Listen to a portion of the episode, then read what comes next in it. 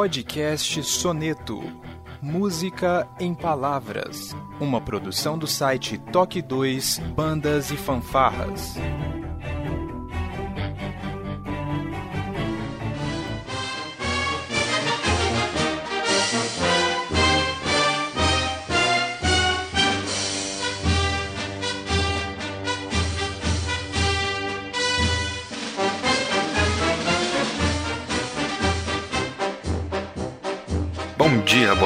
Boa noite. Sejam bem-vindos a mais um podcast Toque 2 Bandas e Fanfarras no ritmo da vida, na batida do coração. Este que é um podcast muito especial que nós estamos gravando aqui contando um pouquinho, só um pouquinho da história desse grande homem das bandas e fanfarras do Brasil, o maestro Ronaldo Falheiros. Mais uma vez, seja bem-vindo, maestro. Olá, Wesley. Boa noite. Eu que agradeço a oportunidade. Maestro, é, eu sei que a gente ainda está na introdução, mas eu já quero deixar aqui relatado: essa é a nossa quinta gravação e, e é incrível o volume de informações que a gente é, acabou tendo acesso, as histórias fantásticas e toda uma trajetória aí que o maestro nos contou, né, relatou aqui pra gente. Esse capítulo, né, vamos assim dizer, a gente vai finalmente falar mais abertamente aqui sobre a Confederação Nacional de Bandas e Fanfarras e já dá um aperto no coração, porque foram tantas horas a gente conversando, conversando e conhecendo cada vez mais e dá vontade de gravar muito mais, dá vontade de saber muito mais. O senhor é uma figura extremamente curiosa do ponto bom da, da palavra. Você. Então, vamos ao que interessa, porque eu sei que o pessoal de bandas aí tá louco para saber um pouco mais logo depois da nossa vírgula sonora.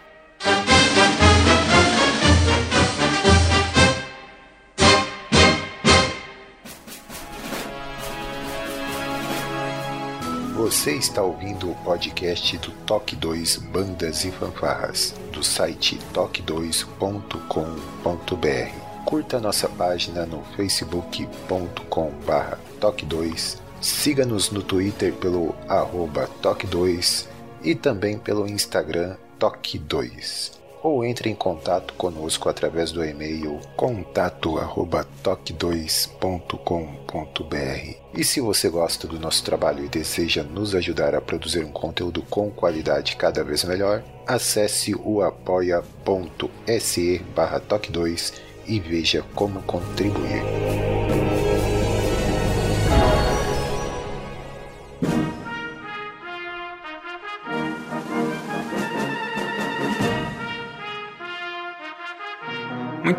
Bem, maestro Faleiros. Nessa semana que, passou aqui, né, aconteceu um fato um tanto que curioso e que me emocionou bastante. Na televisão aqui no Brasil, para quem acompanha, tem muitos programas de entrevista, né? Tem na Record, tem na Bandeirantes, tem no SBT, na Globo, né? E o Jô Soares, que sempre foi uma grande figura das entrevistas, assim como é a Marília Gabriela, é, ele deixou a Rede Globo, né?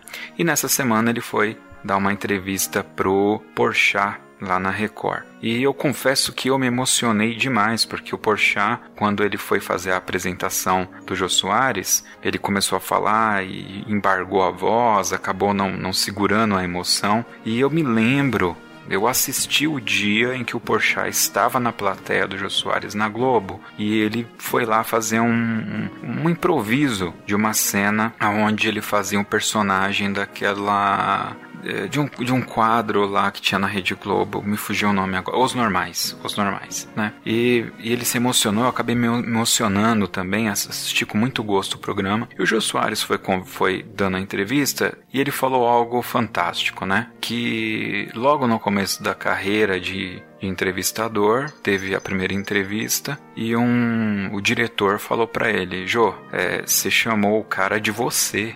Ele é um político lá, ele falou até o nome do político que era e tudo.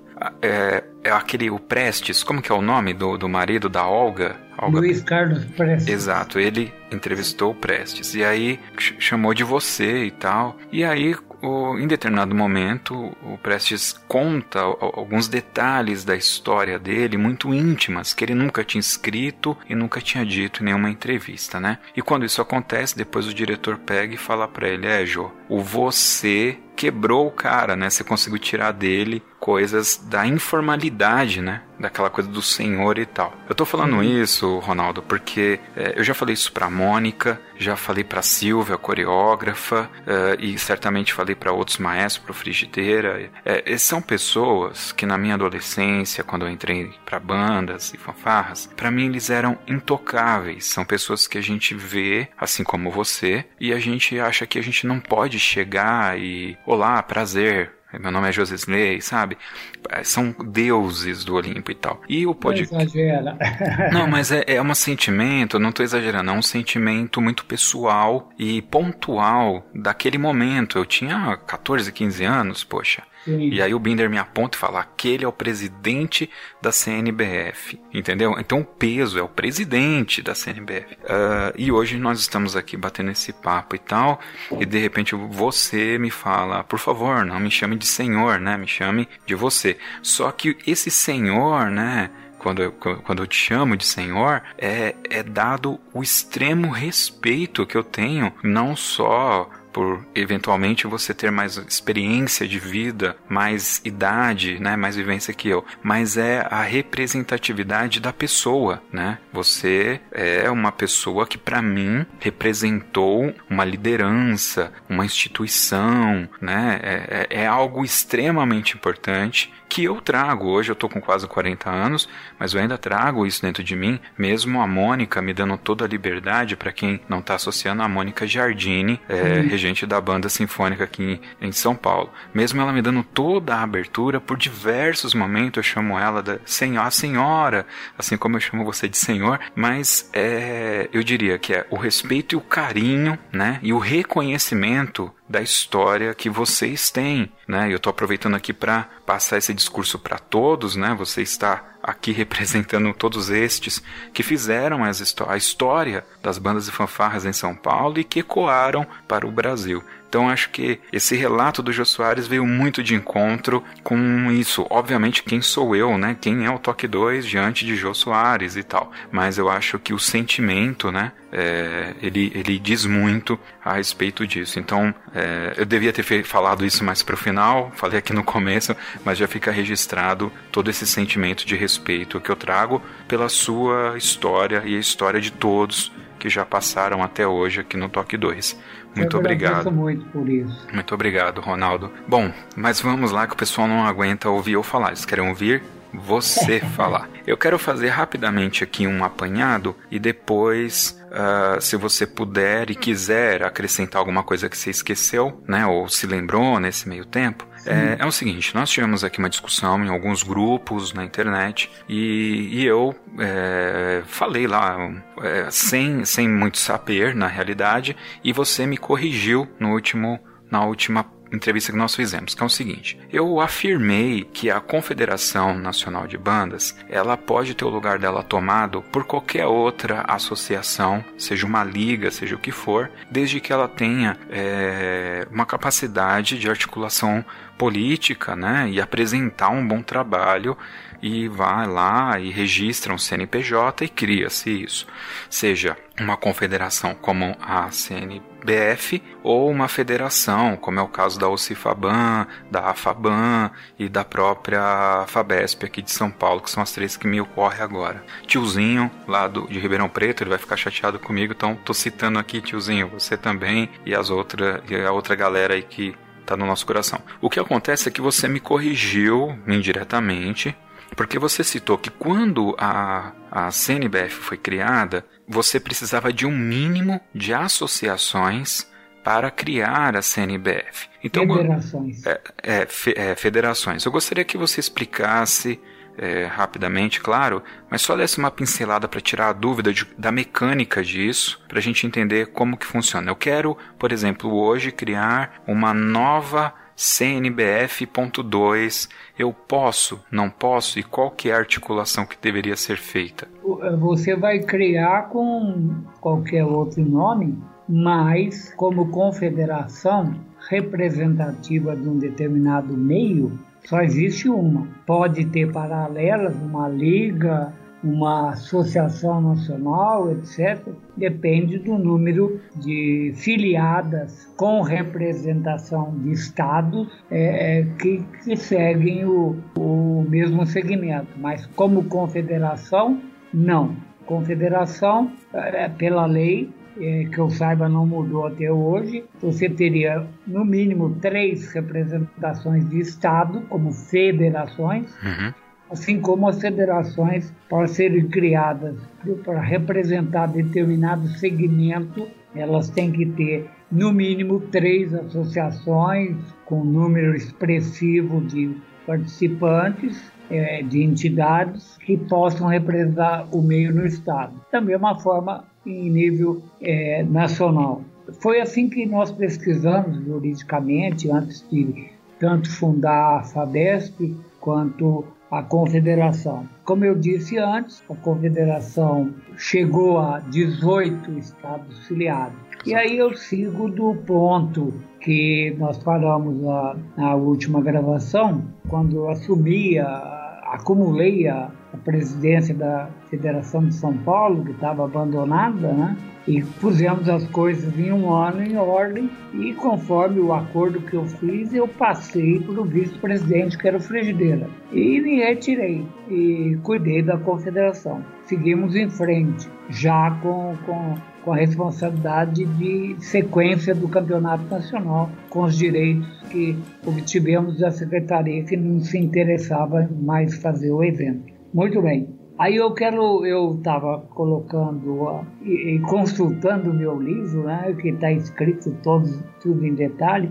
Tem um detalhe, a, o fim do mandato do Frigideira coincidiu com um confronto da, da FABESP com a, a Federação de, do Rio Grande do Sul, a AGB, aliás, a Associação Gaúcha de Bandas. E nesse conflito nós tivemos um congresso anual nacional em Sergipe, lá em Aracaju. E o confronto é, é, ficou para ser resolvido nesse congresso. Quem tinha razão do que? Havia uma série de acusações de ambas as partes. E como a, a Fabesp, o Frigideira já tinha passado a presidência para o Silvio Aldez uhum. nesse período. Uh, não sei quanto tempo de diferença, mas eu sei que o Silvio Aldez era o presidente. E como não mandaram representantes, São Paulo não mandou, a gente no meio do congresso recebeu uma correspondência da São Paulo pedindo a desfiliação. E não concordava com isso, com aquilo, etc, etc. Bom, São Paulo saiu eu lembro de um outro episódio, isso diferença de mais um ano ou dois. Nós tivemos uma final nacional em Florianópolis. Me lembro perfeitamente. E nessa final em Florianópolis, é, eu levei os jurados de São Paulo, de outros estados, duas grandes bandas, né? que não aceitaram o resultado subiram no palanque, os seus representantes falaram forte, ofenderam jurados, etc, etc. E logo na sequência o Paraná pediu desfiliação. Isso durou um ano, dois anos. E o Paraná depois voltou. E no mesmo período, quem voltou para a CNBF representando, nós continuamos fazendo nacional. Lembro que tivemos sede do nacional inclusive no estado de São Paulo, lá em, em Tatuí, por exemplo, e praticamente só quem não deu bola para o regulamento da, de, de, São Paulo, que proibia a participação, duas ou três de São Paulo participaram. A Lira de Mauá não participou desse evento. Passado algum tempo, o Bender falou que se arrependeu de não ter participado. Muito bem, é, nós seguimos em frente. No mesmo período que a Ocifaban pediu filiação, representando São Paulo, houve um movimento e o Paraná retornou também para a CNBF. Deixa eu fazer só um adendo aqui rapidinho, desculpe. Sim. Nós temos o podcast de número 7, o Toque 7, Bandas versus Política, onde o Cavino participa. E o Cavino, se não me falha a memória, ele foi um dos fundadores da Ocifaban. Então, quem quiser saber um pouquinho mais sobre o Ocifaban, é, os primórdios, claro, escutem esse podcast que vai dar uma luz. Aliás, a gente está devendo aqui fazer um podcast sobre a Ocifaban para explicar toda a criação, porque tem um contexto bem interessante que eles tinham uma visão na época de agregar as bandas e fanfarras menores espalhadas mais para a região do interior, né? Se não me engano, o, o Cavino até relata isso para mim nesse podcast. Desculpe, Ronaldo. Não, aí, como eu relatei lá atrás, nós tivemos, chegamos a 18 filiados, mas desfiliamos alguns estados cujos presidentes simplesmente se aproveitaram do cargo em benefício próprio. Assim aconteceu com o Acre, numa mudança de diretoria, aconteceu com Rondônia principalmente e com Mato Grosso do Sul, que levou dois, três anos com nova diretoria para retornar para a confederação. A Bahia que tinha sido um estado fundador no início, ela foi desfiliada praticamente um ano ou dois depois da fundação da CNBS, que eu lembro que o presidente na época, que já faleceu, ele mandou uma correspondência e falou: pensei que a confederação era para servir a federação. Vocês não mandaram nada para gente e aí foi lamentável essa, essa colocação. E, mas acontece também que essa desfiliação aconteceu logo depois do resultado do Nacional de 94, que a Bahia, quando vinha para São Paulo, vinha sempre com a mesma entidade. Em 94 vieram quatro da Bahia. E essa entidade, que era do presidente, que dominava lá no estado, ela simplesmente perdeu para outras duas da Bahia aqui, no Nacional de 94 em Socorro. Isso motivou tudo isso. Só faço uma, um adendo que não era necessário. Eu sempre primei muito a minha vida inteira em todos os eventos que eu fiz, que nós fizemos, tanto em São Paulo, federação, os eventos abertos que nós criamos antes disso, pela seriedade e resultado real do a quem doer das competições. Porque sempre defendi que só a competição é, iria aprimorar o desenvolvimento técnico. Muito bem. Fui muito criticado por isso, principalmente quando coloquei jurados de nível, a nível de é, em nível de orquestra sinfônica, mas que tinham conhecimento e participado de bandas todos os nomes que hoje tiveram têm ascensão nessa área e que participaram de bandas como Mônica Giardini, Sadal, lá atrás Cascapeira, Donivete Fonseca, etc, etc. Todos eles sabiam o, o que faziam e sabiam das dificuldades também, que estavam lidando com amadores não profissionais. E, mas eu paguei caro por, por, por isso, porque a competição, o nível crescia de ano a ano e foi muito acirrado. Bom, seguimos em frente, fizemos em várias cidades ou capitais do Nacional. A confederação seguia bem, é, fizemos convênio sempre com secretarias de Estado, ou com prefeituras da capital. Até então não tinha aparecido nenhum problema de ordem é, é, jurídica ou de empecilho. Apesar de, desde o início da CNBF, esse é um dos erros que eu cometi na CNBF, na administração. Eu sempre confiei muito nas pessoas que estavam do meu lado. Um erro inicial foi dos primeiros eventos, logo com o contrato da Secretaria de Esporte e Turismo, foram emitidas no, é, é, recibos é, no formato, parece que o termo é NPTG, para assinatura dos jurados que trabalhavam. E isso era passível de imposto de renda. Isso ficou suspenso, com, não foi pago pelo tesoureiro da época e foi rolando. Bom, a situação foi descoberta mais ou menos em 97, 98, quando eu tinha criado um cargo de diretor administrativo, porque eu tinha A minha dedicação sempre foi 24 horas por dia para a confederação. Normalmente, onde eu morava era a sede, e além das viagens, etc. Já falei do período que eu tive, inicial que tive é, no Colégio Marista de Brasília, que ajudou a, a, a tocar a confederação no início. E nessa sequência foi um outro erro. Um diretor administrativo que lá na frente, numa nova diretoria, eu fui descobrir, apesar de ter um tesoureiro muito sério na época, que era o sargento Robson, do Corpo de Bombeiros de Goiânia, conseguiu contornar algumas coisas. Eu só fui levantar a história de pendências da CNBS, do ponto de vista fiscal, quando tivemos a última diretoria com Washington, de Lorena, como tesoureiro levou pro, levamos para um computador em Lorena e levantou os impasses. Até então, toda a documentação de Brasília, da CNBF era registrada sempre em Brasília, a sede inicial.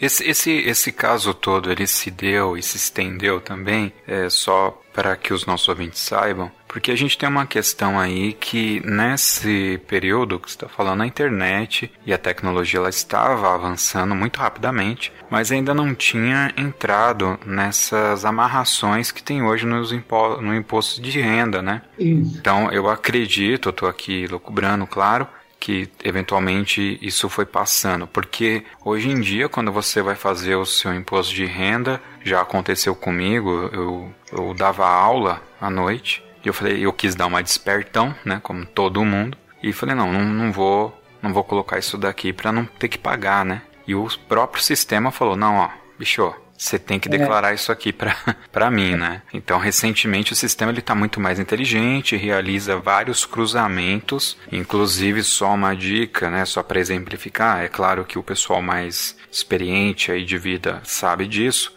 mas nós temos muitos jovens que escutam e que nunca declararam imposto de renda, é, por exemplo, advogados normalmente é, recebem em dinheiro, de, não recebem pagamento e não recebem é, por cartão né, de, de débito, esse tipo de coisa. Então o que, que ocorre? Se, ele, se o cliente paga em dinheiro, na hora ele pergunta: você vai declarar? Porque se o cliente que está pagando vai declarar aquele pagamento, ele tem que emitir uma nota fiscal e ele vai colocar no controle dele para ele declarar no imposto de renda dele. Senão ele cai na malha fina lá na frente. Né? Isso é uma prática que eu acho que nesse momento não é o meu perfil, não é a minha incumbência falar se está correto ou não, mas o fato é que é uma prática de mercado. Né? Então, eu estou até falando isso para que as pessoas entendam também esse período que passou a CNBF. Se houve uma entrada, um documento que precisava ser declarado, ou você tem um contador, alguém que conhece aquilo para te falar, olha, você precisa declarar isso, ou você não faz, não faria. Então é por isso que normalmente em períodos de imposto de renda você vê muitas plaquinhas, faça o seu imposto de renda. São pessoas que já estavam habituadas. Hoje em dia é mais tranquilo porque você faz um computador e o computador já te fala, porque possivelmente Hoje, se uma instituição recebe um pagamento dessa forma, Ronaldo, que você está me falando, deve bater em algum sistema e já fica o seu CPF ou o CNPJ da sua empresa lá pendente para fazer o casamento desse pagamento, né? Exatamente. Mas aí, é, quando nós transferimos a sede da confederação, justamente para evitar gasto, que a nossa estadia em Brasília era muito cara, é, é, inicialmente era para justificar viagens, né? E os chás de cadeira que, que eu tomei no Ministério da Cultura várias vezes. Imagina. Mais várias vezes, atrás de projetos, etc. É, é o relevante, aí nós mudamos para a sede para Lorena, e contatos com Washington, a prefeitura na época cedeu uma sala dentro da Secretaria de Cultura, aliás duas salas, e tudo bem, fui para Lorena. E eu fui morar num, num pequeno apartamento de quarto e banheiro dentro do clube dos oficiais do Exército, os oficiais da reserva do Exército que ficava um quarteirão do quartel. É, era um aluguel baratinho e a gente se, se manteve por lá e e a sede era na, na Casa da Cultura, na Secretaria da Cultura. Casarão fica bem no centro da Praça da Igreja e tal. Fizemos vários eventos lá, congressos, exposição, cursos, etc. Bom, nesse período, com o contador já é, é, contatado em Lorena, a gente começou a resolver o problema de colocar em dia imposto de renda, tudo certo. Mas aquela dívida inicial do começo da confederação continuava rolando e o objetivo era pedir é, um parcelamento e fomos várias vezes uma cidade vizinha, me parece que em Pinda, que tinha a sede da Receita, para negociar isso. Até aí tudo certo. Tanto que a confederação continuou fazendo seus contratos normalmente com prefeituras, secretarias de Estado, sem nenhum impedimento, porque havia um, a principal lei chamada exigibilidade. Exigibilidade é que só não tem concorrência porque só a tua entidade pode fazer tal evento. E assim foi. Aí eu vou por prefiro ir. Tudo correu, continuou correndo a, as coisas começaram a se acertar com o Washington na última vez da diretoria e eu insisti numa renovação de diretoria que ele continuasse como tesoureiro, que ele fez muito bem e sempre com muita seriedade.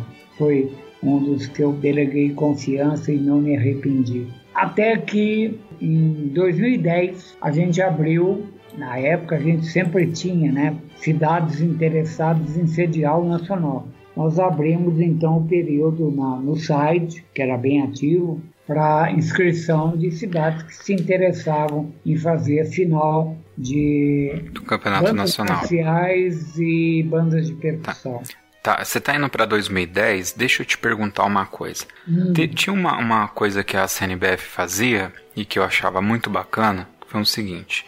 Existiam bandas e fanfarras que não eram filiadas a nenhuma associação. Aí eu vou pegar o meu caso, eu, eu tenho que confessar que eu me, eu, eu, me confundo com as datas, não sei se foi 2007 uhum. ou 2008. Eu sou regente de uma, de uma banda sinfônica e foi feito o campeonato aberto da CNBF. Uhum. Foi feito aqui em Ribeirão Pires. E obviamente nossa cidade ela não tem uma, uma banda, tinha, mas não tem nesse momento. Então eu falei, não, eu vou tentar aqui participar com a banda. Eu lembro que eu entrei em contato com você na época, tudo deu tudo certo, a gente participou. Como que foi a, essa sacada de fazer o campeonato aberto para dar essa segunda chance, né, para as bandas não filiadas? E qual que foi a sacada por trás? Como que foi pensado essa questão do bem, campeonato bem aberto? Bem lembrado, bem lembrado. Como eu te disse lá atrás, nós desfiliamos algumas alguns estados, por Isso. falta de pagamento da anuidade, por falta de prestação de contas,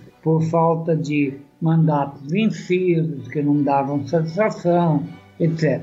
E aí eu comecei a receber reclamações de bandas, de fanfarras que tinham investido muito. E agora, causa da irresponsabilidade de outros, nós vamos ficar fora do nacional, etc. Aí nós criamos é, esses abertos para dar acesso justamente a essas entidades, com direitos classificadas de participar do nacional. E assim aconteceu com São Paulo, que foi mais ou 2008, eu acho, 2007, no período que a, ainda a Ocifavã não tinha se filiado representando São Paulo. Isso foi a, a saída que nós achamos. Legal, provado em assembleia, etc. E tudo bem. É, lembrando ainda só de passagem que todo o Congresso, o regulamento evoluía, defendíamos várias coisas, ele ficava mais rígido a cada ano, etc, etc, etc. Era um regulamento único nacional desde 2000, quando unificamos, já foi falado lá atrás. E aí chega 2010, quando a gente abriu a inscrição, pela primeira vez, é, no Congresso de Lorena, é, eu recebi antes contato né, do, da Secretaria de Cultura de Franca. Entendi. Nessa, ô, nessa, ô, Ronaldo, é, desculpa eu de novo te cortar, é que tem mais uma outra curiosidade desse período, é que quando você entrar em 2010, eu sei que você vai ladeira abaixo. É. então segura aí 2010. Deixa eu te fazer mais uma pergunta. De novo, não tenho data, mas eu me lembro que foi como que aconteceu. Eu me lembro que o regulamento, basicamente, ele tinha um total de pontos que eram 140 pontos. E você ia lá, tocava só, tocava duas músicas, alcançava lá os 140 pontos, desses 140 pontos tinha uma porcentagem que era de, de, de pista, né? Então era muito interessante que a gente. Obrigatoriedade de uma peça nacional. Então, aí é que tá. Não tinha. Na... Eu me lembro que não tinha essa obrigatoriedade. E o que que acontecia? Você pegava lá um Itaquá, Pio 12, Marcelino Champagnat, essas grandes bandas, chegavam lá e tocavam 1812 Zampa. É 40 é. minutos de música, né? Que, ok, para mim isso era fantástico, né? Eu conheci muitas, eu tive acesso a muita música clássica e certamente não seria músicas que eu procuraria no meu cotidiano a partir dali. É, então, eu acredito que em algum momento vocês discutiram isso numa assembleia. Você se lembra mais ou menos como se deu e de onde que vieram essas ideias de aumentar a pontuação? Porque eu me lembro que passou algo do tipo de 140 foi para 500 e tanto, porque vários jurados davam notas duplas, né? E, e, me parece que o próprio julgamento da peça era eram em três notas, então tinha todo um esquema. Você se lembra mais ou menos como funcionava? Lembro. Isso, essa discussão começou em 2000. É, na época não passou, mas passou um ou dois anos depois em congresso e eu defendi muito que nós precisávamos preservar o estilo de banda nacional, tanto marcial quanto as musicais e etc. Teve um período que era necessário entrar até com um dobrado, enfim, era para preservar a memória histórica. Depois passou a entrar com uma marcha, etc.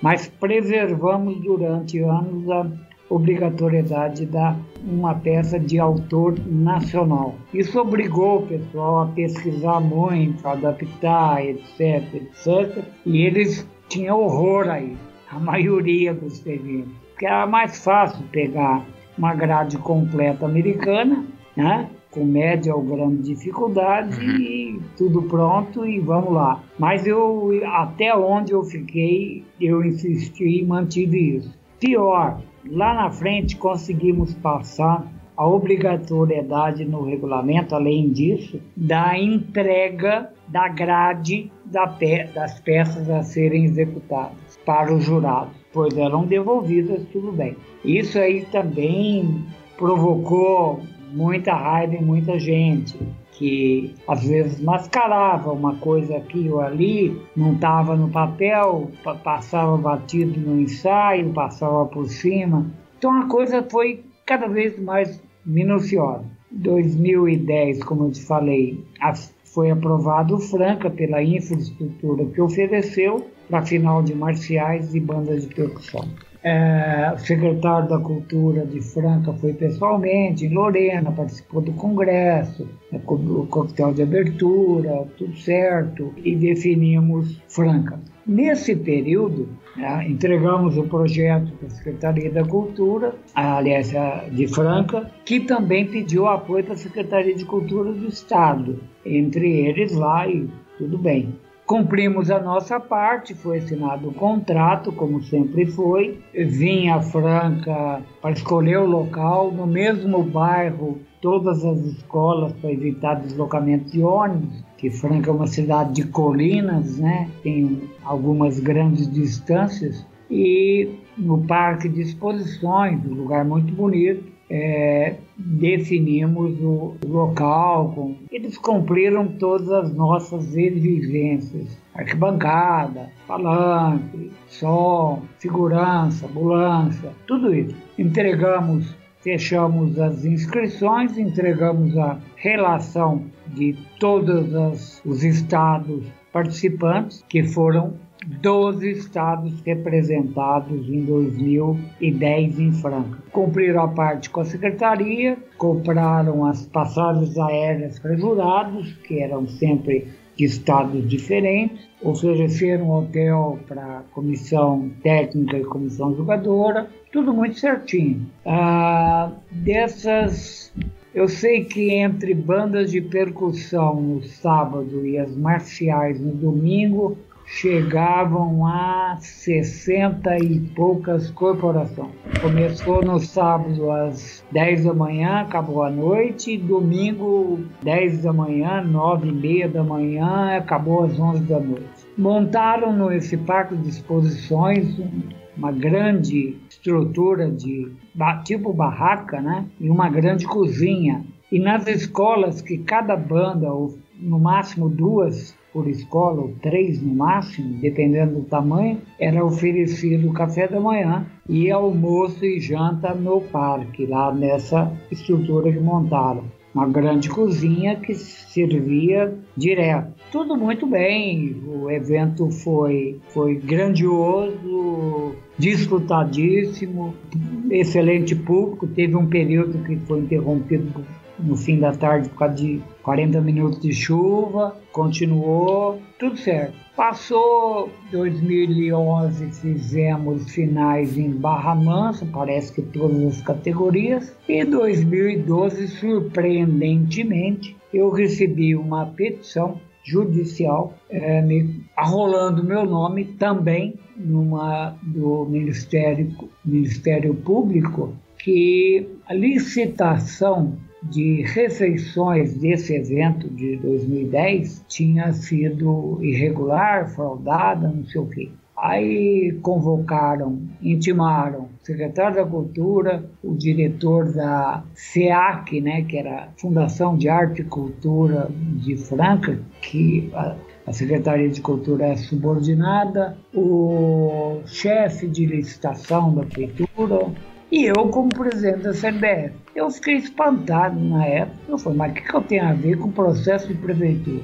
Bom, nesse período, é, a gente deveria ter em 91, 92 teria o vencimento, aliás, recebi isso em 92 e início de 92. 93 terminava meu último mandato. É, nesse período é, havia já um começo de burburinho de muita gente enfesada comigo por ter apertado mais o regulamento, etc, etc, e começava buchicho na internet.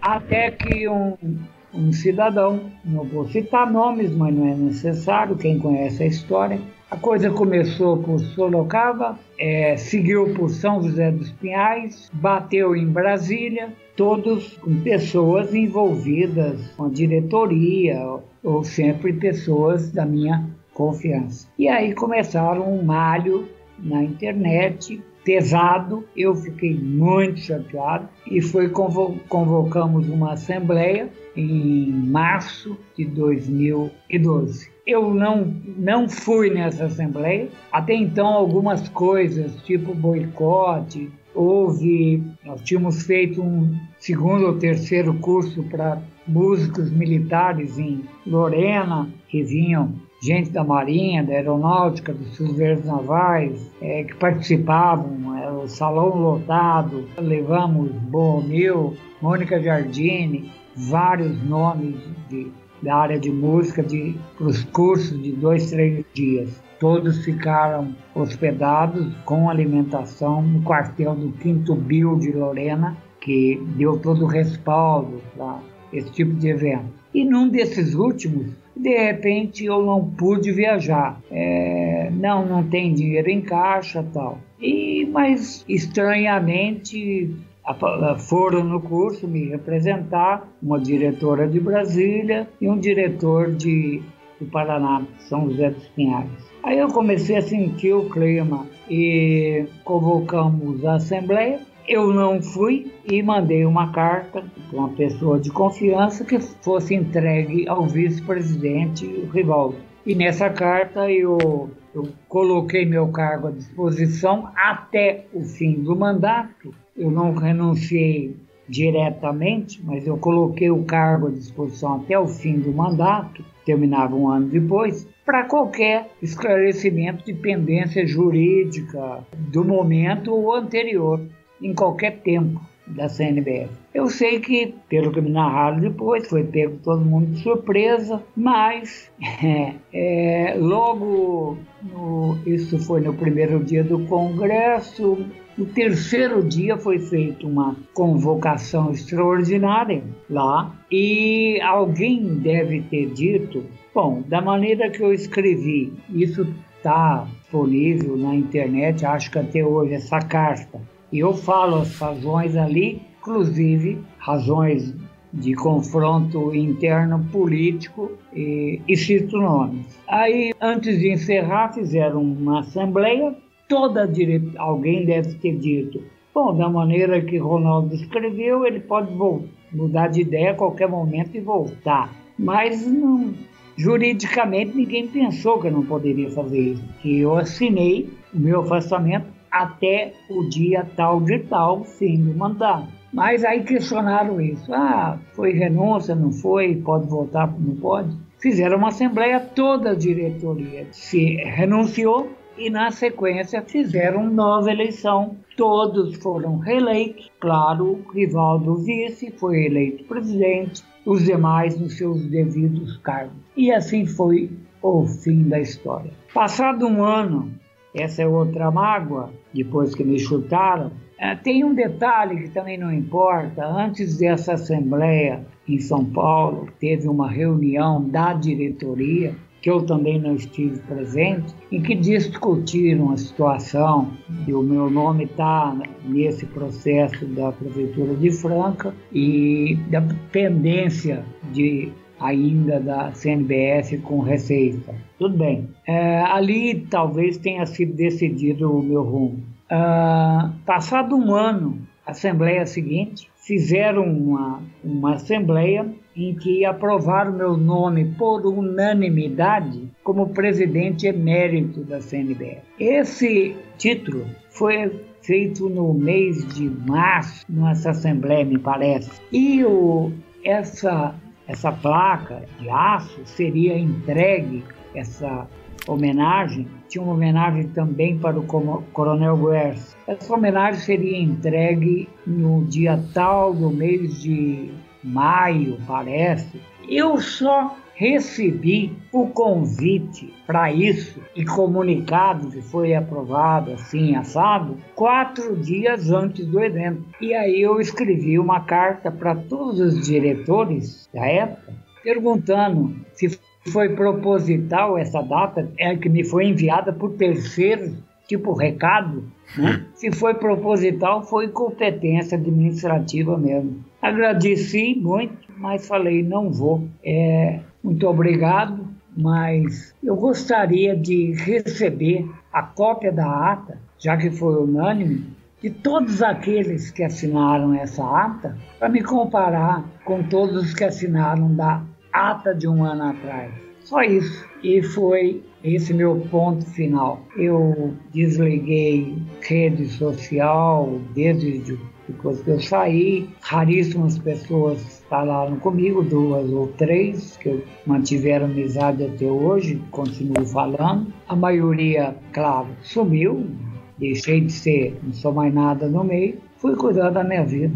Terminei o meu livro, espero terminar em breve e está tudo disponível na internet. E, e passou esses anos. E o ano passado, para surpresa minha, eu recebi uma ligação, amigo antigo, o Jandir, né? Jandir de Itaquaquecetuba, para quem não, tá não liga o nome, é o Jandir de Itaquaquecetuba, gente fina, Isso. gosto dele. Aí o Jandir me disse que, ó, oh, estou indo para Franca, vou dar nota no carnaval. E estou aproveitando, vou levar a placa para você que você nunca veio buscar. Eu falei, olha, deixa para lá isso aí. Não me responderam, até hoje eu espero a tal ata, né? Não me mandaram, nem vão mandar. Mas eu falei, não, deixa para lá, eu não me importo com isso. Aí ele veio, marcamos um papo, uma cerveja, é, que eles iam dar nota à noite, é, ver ele, mais duas pessoas da liga de escola, de samba, não sei. E aí lá no hotel que ele estava hospedado, marcamos um encontro lá, ele me entregou a placa. Eu aceitei e é, agradeci, ele tirou algumas fotos, mas por razões óbvias ele não publicou isso até hoje. Estou dizendo de público isso aqui. Essa placa está bem guardada.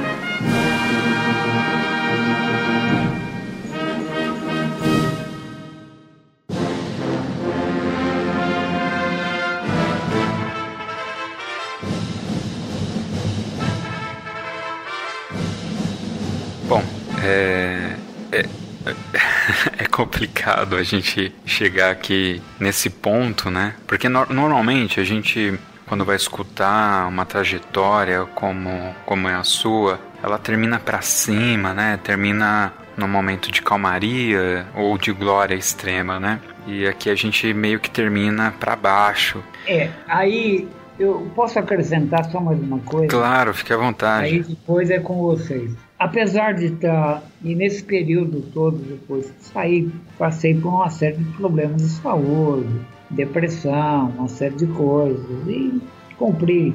Achei é, o meu canto para fazer meu estúdio, meu, meu ateliê, voltei a pintar, as coisas que eu não tinha tempo de fazer no passado. E acompanhando de longe, sempre de longe, nunca dei palpite, nunca me meti na sequência da CBR. Esses anos, de 2012 para cá, desde que eu saí, nesses seis anos, eu lamento muito ter constatado que conseguiram retroagir o regulamento de tantas conquistas para 20 anos atrás. Abriram mais categorias coisas absurdas. E o pior, deturpar o estatuto de tal forma que deu rolo nessa última eleição, que está com uma diretoria provisória. Eu não julgo ninguém que seguiu, apenas agradeço ao rival de não ter deixado a CNBS morrer. Conseguiu fazer os eventos, do nacional só,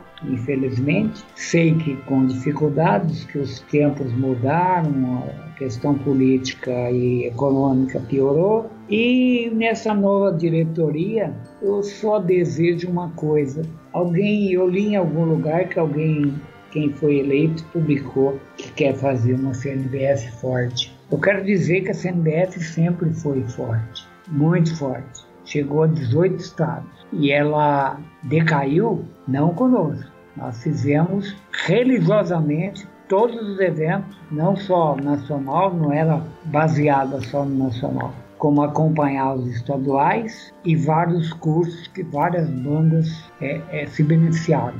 No estado de São Paulo e fora dele. Aí eu desejo que realmente seja forte. Se hoje tem, pelo que você falou numa das papas anteriores, sete estados, espero que tenha gente séria nos demais que possam voltar. Que infelizmente tem muito malandro no meio.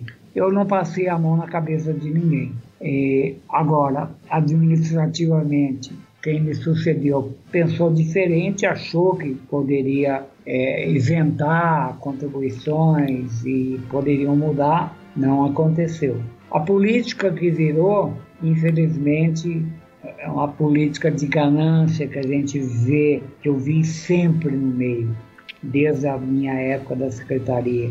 O ego fala mais que o valor técnico das corporações, infelizmente. É, enfim, eu acho que meu ponto final dessa história, da, da nossa história, de, daqueles que me ajudaram e confiaram em mim. Pena que eu tenha que lembrar os que eu confiei tanto e que me deram as costas por outros motivos, me julgaram antes de qualquer coisa. E por último, um detalhe: o tal processo aberto em 2012 em Franca, uhum. ele praticamente foi extinto porque há quatro anos atrás o, o dos principais responsáveis que, que respondia lá, que era o secretário de Cultura, que foi a Lorena, é, ele faleceu. E quando eu só prestei depoimento uma vez, o promotor me chamou, Ministério Público, e na época eu falei, olha, tá aqui, eu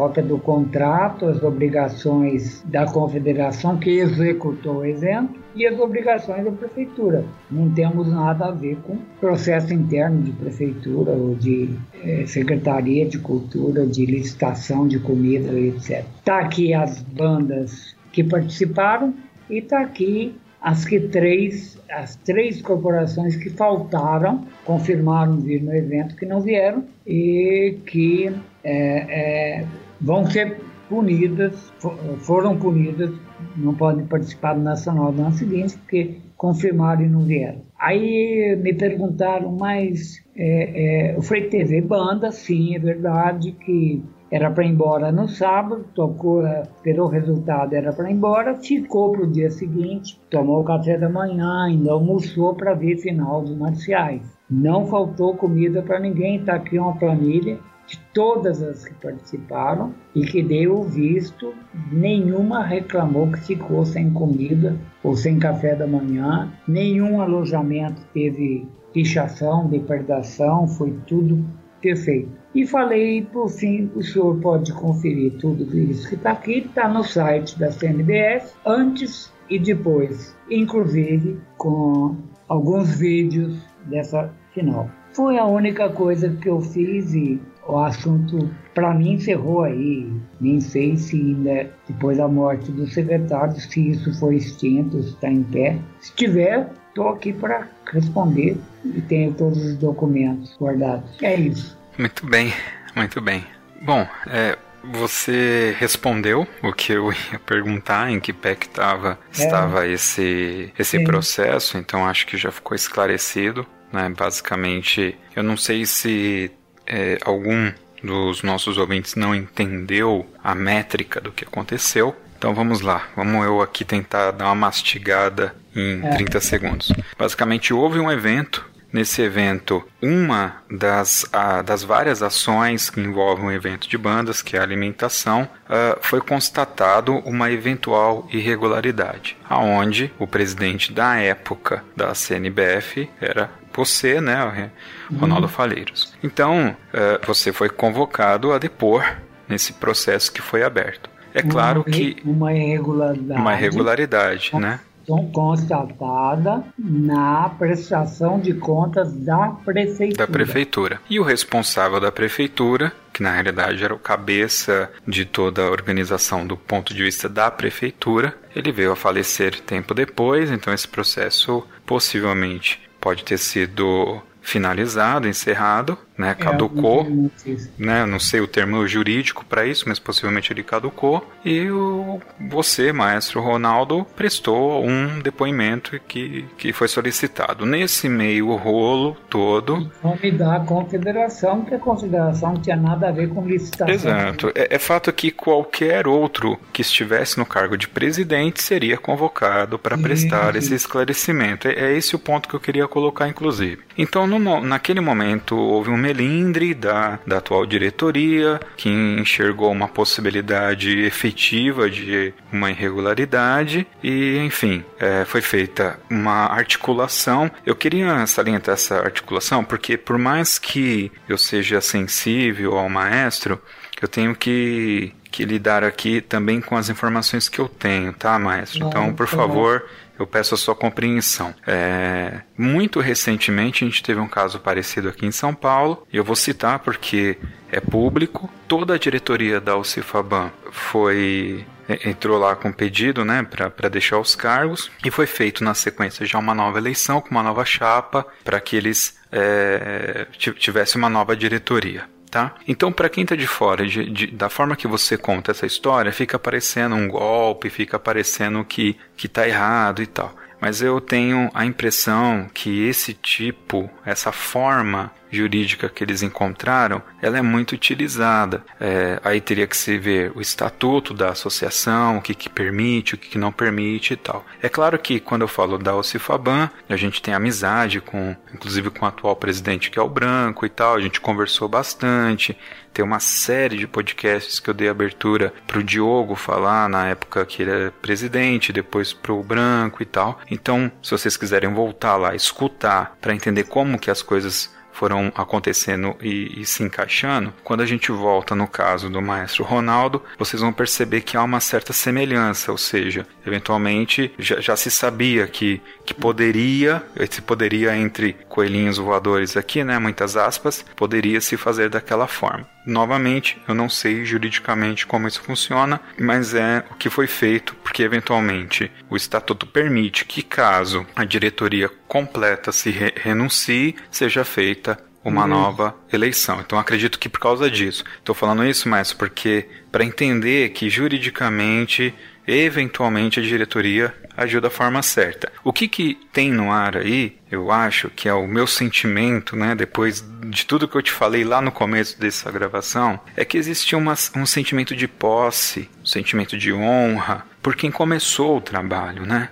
Então, a figura muito forte do maestro Ronaldo, que, querendo ou não, é, esteve há mais de 20 anos à frente da confederação, aproximadamente 20 anos, né, maestro? 16 anos como presidente. Como presidente, 16 anos. Então, é, Mais eu... oito de secretaria. De secretaria. Então, para o maestro ter uma ideia, eu, aqui na, na, nossa comunidade evangélica, eu sou maestro da banda sinfônica aqui e eu comecei lá o trabalho. A banda vai fazer 15 anos daqui a alguns meses. Então, a gente sabe todo o carinho, o respeito, né? E como também há na outra do outro lado da moeda o desgaste, as discussões, os pontos de vista que vão mudando, né? Então, quando a gente chega num ponto de ruptura como esse que a gente conversou aqui durante todas esses essas horas de programa e todos esses capítulos, né? É, eu acho que esse sentimento de impunidade, impunidade é muito forte, mas esse sentimento que de, de ter tirado da mão de quem criou, né? Fica muito evidente, né?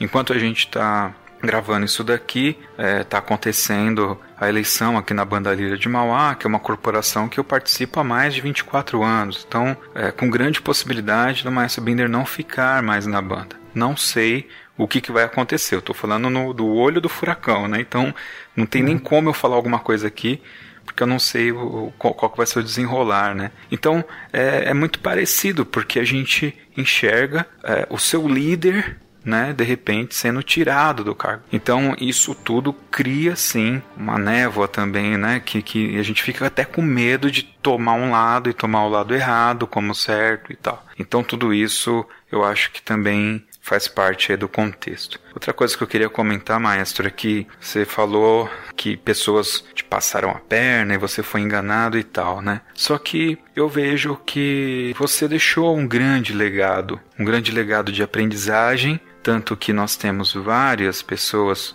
que copiam o modelo que foi criado por você, né, hoje, e pessoas que pegaram tudo isso que foi inventado que foi criado do zero, estão reinventando, né, ou aprimorando. Então, se você fez tudo isso sem ter um curso de gestão, sem ter um preparo empresarial por trás, sem ter as leis de incentivo ao seu favor, hoje nós temos aqui em São Paulo alguns grupos que têm se reunido e trabalhando muito na sustentabilidade das associações. Então, buscando formas, através de leis de incentivo, para criar associações que sejam duradouras.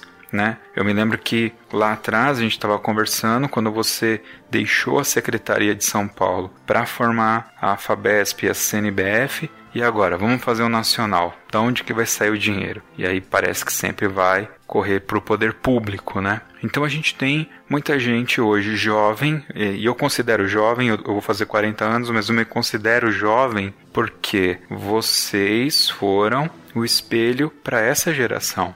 E eu acredito que a gente está dando um passo à frente é, e carregando toda essa carga do que vocês nos ensinaram. E quem vai vir depois de nós vai também agregar valor para levar. A gente está vivendo um momento, já riram de mim por causa disso, mas eu sei que eu não, não, não sou sozinho nesse pensamento. Que nós temos uma galera jovem que quer deixar uma marca no mundo. Então não se trata só de dinheiro, do melhor carro, da melhor casa, se trata de você mudar a vida das pessoas. Você tem que impactar para que lá na frente, né, quando você não estiver mais aqui, agora eu vou te chamar de Senhor. O hum. Senhor falou que vai colocar a placa lá da CNBF lá no cemitério, mas quando enquanto você estiver lá né? Quando você não estiver mais aqui com a gente, eu acredito piamente que o seu nome será muito lembrado pelos seus feitos, por, por tudo que a minha geração aprendeu contigo.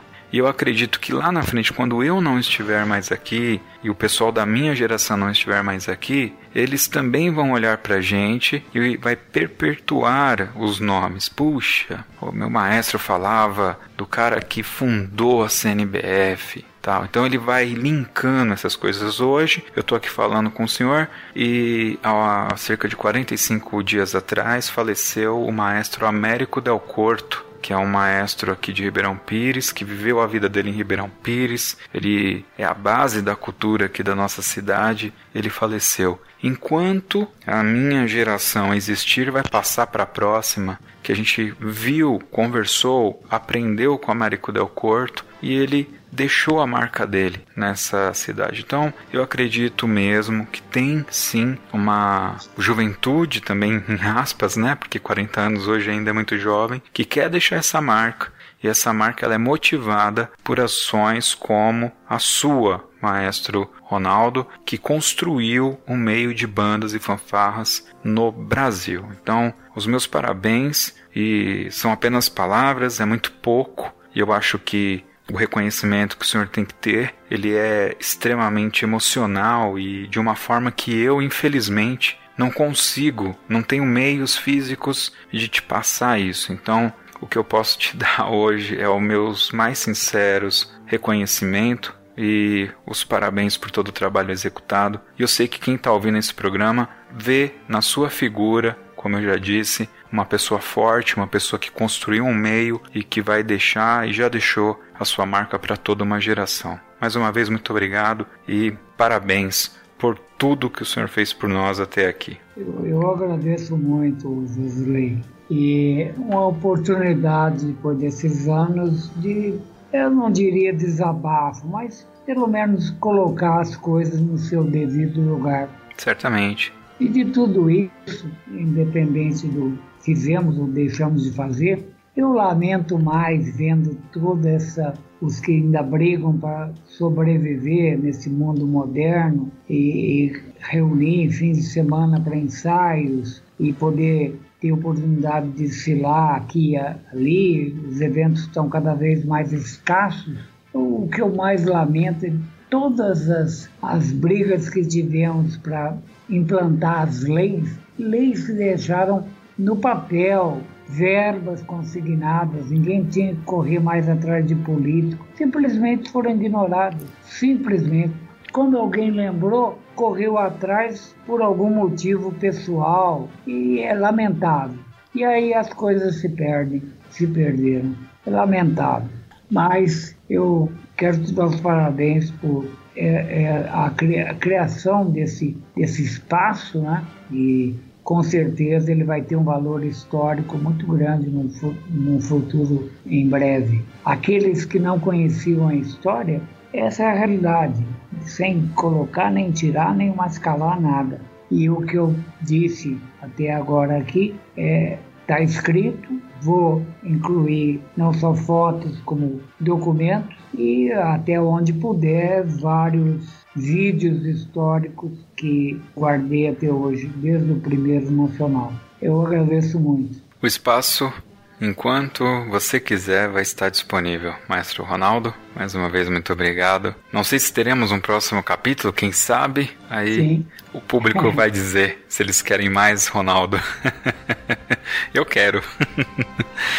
é isso aí, vamos então agora para o nosso Toca na Pista.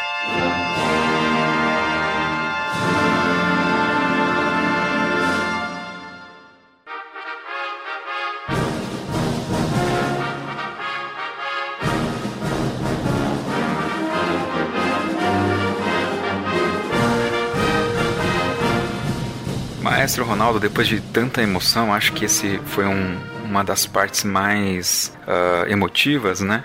que a gente teve aqui. Uh, já sabe como funciona. Você tem que escolher uma música, tem que ser aquela música do coração, tem que ter uma história aí por trás. Fica à vontade. Pois é. Bom, eu vou, eu vou escolher uma que na minha época, desde a Record, era muito popular e corrente nas bandas, né? E que eu toquei muito quando eu fazia mais repertório do João Felipe Souza, mas essa era marcante, tanto que na época que gravei com a banda da Júlio Cardoso de Franca, é uma das peças do, do LP da época que é a Retirada de Laguna, que ninguém toca mais. Retirada de Laguna? Sim, autor desconhecido. Tem uma história dessa música que a partitura foi achada num campo de batalha. É um autor desconhecido. E me parece que esse documento está no Museu do Corpo Musical da Polícia Militar de São Paulo. E ela é uma música muito popular. Junto com ela, caso você não ache, também há uma outra marcante, né, que a gente fazia muito, que ninguém mais faz. Em várias partituras ela consta como Canção Brasil, mas no, no, nas canções do Exército, as principais canções de marchas militares que você acha no YouTube, ela consta como Marcha de Guerra. Marcha né? de Guerra. É, mas é a mesma. Nas partituras do passado ela vinha como Canção Brasil e ela foi durante muitos anos o prefixo do jornal é, de, de áudio da, da, da Rádio Eldorado. Até hoje ela consta lá, mas com outro arranjo. Mas é, você fica a, a seu critério uma dessas duas que foram marcantes na época que nós fizemos muito. Bom, eu vou procurar. Pode deixar. Se não achar, me avisa, eu te mando. Legal, muito bom. Bom, meu, meus amigos, meus ouvintes, meus amigos ouvintes aqui do Toque 2, muito obrigado pela sua audiência. Não deixe de acessar o nosso site toque2.com.br. Lá tem muito mais conteúdo. Todos os links de tudo que foi dito aqui você pode encontrar no post desse podcast que está no nosso site. Você também pode acessar o nosso podcast através dos nossos aplicativos para iOS e para Android. E não deixe de se cadastrar para ter acesso a um conteúdo exclusivo. Então, quem gosta de escutar o podcast e quer ouvir primeiro, basta se cadastrar lá no nosso site, no conteúdo exclusivo que você vai ouvir primeiro que o pessoal que, que escuta aí pelos agregadores de podcast. Mais uma vez, Maestro Ronaldo, muito obrigado pela sua disponibilidade. Esse foi mais um Toque 2 Podcast e até o próximo.